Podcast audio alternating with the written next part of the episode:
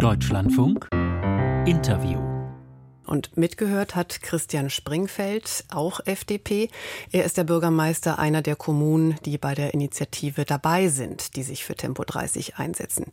Wir sprechen über Springe bei Hannover, einer Stadt mit etwa 30.000 Einwohnern. Schönen guten Morgen.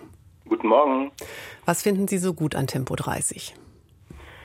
Naja, es ist einfach schon was anderes als eben äh, Tempo 50. Wenn Sie sich das mal aus äh, Sicht der Anlieger an eben den besagten Durchfahrtsstraßen so ähm, vorstellen, ob da jemand 30 oder 40 fährt oder 50 oder 60, das ist ein Unterschied, gerade auch wenn es um große Fahrzeuge, Schwerlastverkehr geht, aber allgemein natürlich auch bei der vor allem vielleicht auch gefühlten Sicherheit vor Ort. Aber Sie können es ja da anordnen, also auch jetzt schon anordnen, wo es einen konkreten Grund gibt, zum Beispiel in Wohngebieten oder wenn es der Emissionsschutz, der Lärmschutz gebietet. Warum reicht es nicht?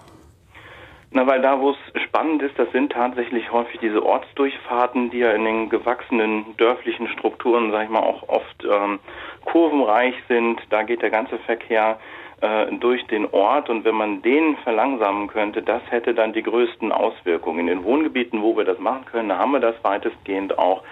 Ähm, aber da, wo wir eben nicht dürfen, da sind uns die Hände gebunden. Und jetzt greifen Sie sich nochmal ein Beispiel raus. An so einer Durchfahrtsstraße ist eine Kita. Dann dürfen Sie ein paar Meter davor und ein paar Meter dahinter 30 machen. Aber der Rest der Straße, ne, wo die gleichen Kindergartenkinder dann auf ihrem Weg zum Kindergarten über die Straße gehen, da ist wieder nicht Tempo 30. Ne? Also das ist ähm, aus meiner Sicht tatsächlich ein Flickenteppich. Und hier vor Ort sind wir so dicht dran, da würde ich schon ganz gerne mehr Entscheidungskompetenz haben. Aber so ein äh, Tempolimit, wie Sie es jetzt fordern, das wird ja auch häufig diskutiert als ein wirkliches Ausbremsen von Autofahrern, von Autofahrerinnen. Was ist daran falsch?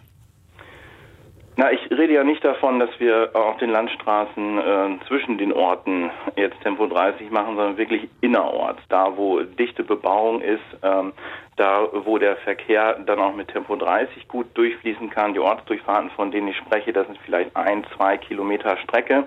Wenn man da 30 statt 50 fährt, ich glaube nicht, ähm, äh, dass es auf die zwei Sekunden dann tatsächlich ankommt.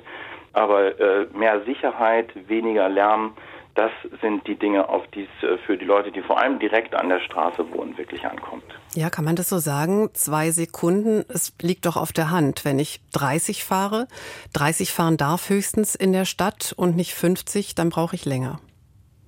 Ja, richtig. Aber ob das die entscheidenden Sekunden sind, unter denen dann äh, alle anderen leiden müssen, die eben auch Verkehrsteilnehmer sind oder Anlieger an den Straßen, das ist die Frage. Und da würde ich doch sehr die Waage in Richtung äh, Anlieger und andere schwächere Verkehrsteilnehmer ausfallen lassen. Also das würden Sie sagen, dass da ein Leidensdruck da ist? Definitiv. Das zeigt ja die Initiative.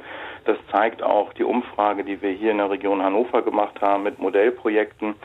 Ähm, da äh, ist der Region Hannover ist die, die Bude eingerannt worden, kann man so sagen, äh, mit Modellstrecken, auf denen das getestet werden sollte. Jetzt ist die Debatte, das wissen Sie auch, die ist Jahrzehnte alt und ist auch eigentlich quasi so lange, wie es die Debatte, wie es diese Forderung schon gegeben hat, immer wieder versenkt worden mit dem Argument, dass Autofahrerinnen und Autofahrer das schlichtweg nicht akzeptieren würden. Haben Sie da andere Anhaltspunkte? Also das sehe ich schon deutlich anders, denn da, wo wir äh, Tempo 30 äh, festsetzen, da wird es ja auch akzeptiert und am Ende ist es natürlich auch eine Frage der, der Kontrolle äh, an der Stelle und äh, Regelungen, wo die Verkehrsteilnehmer wissen, dass die auch äh, kontrolliert werden, die werden auch eingehalten. Und ähm, am Ende ist es, glaube ich, so ein Stück weit äh, Gewöhnungssache. Und wenn ich im Ortsverkehr konstant zwischen 30 und 40 durch den Ort fahre, ich glaube, da bricht wirklich niemanden einen Zacken aus der Krone.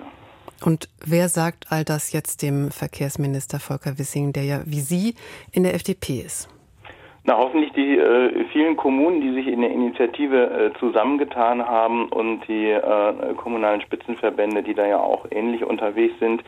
Ich hoffe sehr, dass das im Verkehrsministerium mal ankommt, dass wir da mehr Spielräume kriegen und dass wir nicht immer nur da reagieren können, wo schon was passiert ist. Das geht ja über Tempo 30 hinaus, sondern dass wir beispielsweise Fußgängerüberwege auch da machen können, wo wir sie für sinnvoll halten und nicht nur da, äh, wo ohnehin schon genug Leute über die Straße gehen.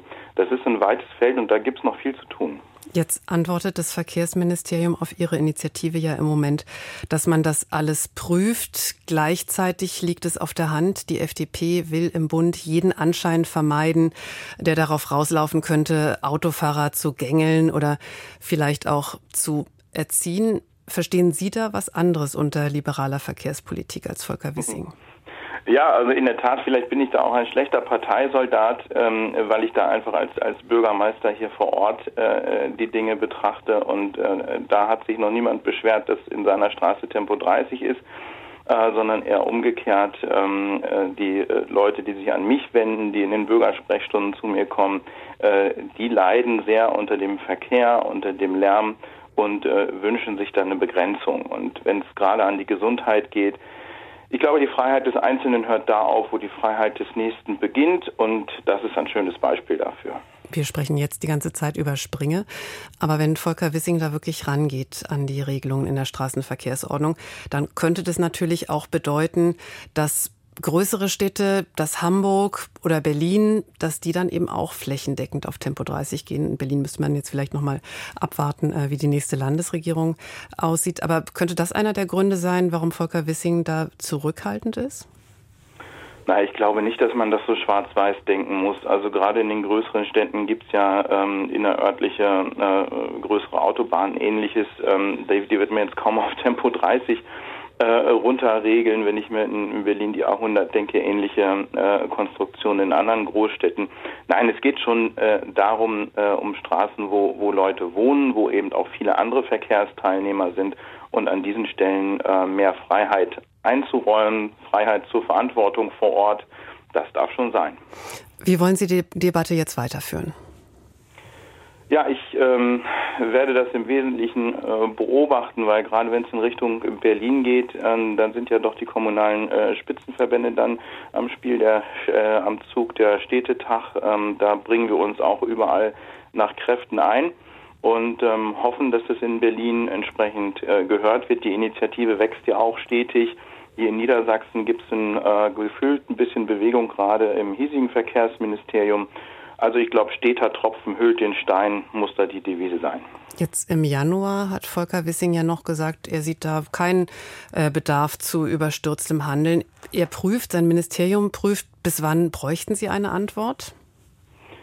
Na, ich will da jetzt keine Fristen setzen. Ich bin ja froh, wenn überhaupt eine kommt. Und ähm, dass das Ministerium äh, prüft, ähm, ist ja schon mal besser, als äh, wenn es gleich ablehnt. Also von daher äh, will ich da jetzt an der Stelle keinen zeitlichen Druck aufbauen. Der inhaltliche, sachliche Druck, der ist vor Ort da, weil die Leute an den Straßen wirklich sehr, insbesondere unter dem Lärm, leiden und das teilweise auch wirklich gesundheitliche Folgen auch hat. Christian Springfeld, FDP, Bürgermeister der Stadt Springe bei Hannover, heute Morgen hier bei uns im Deutschlandfunk-Interview. Dankeschön. Danke auch.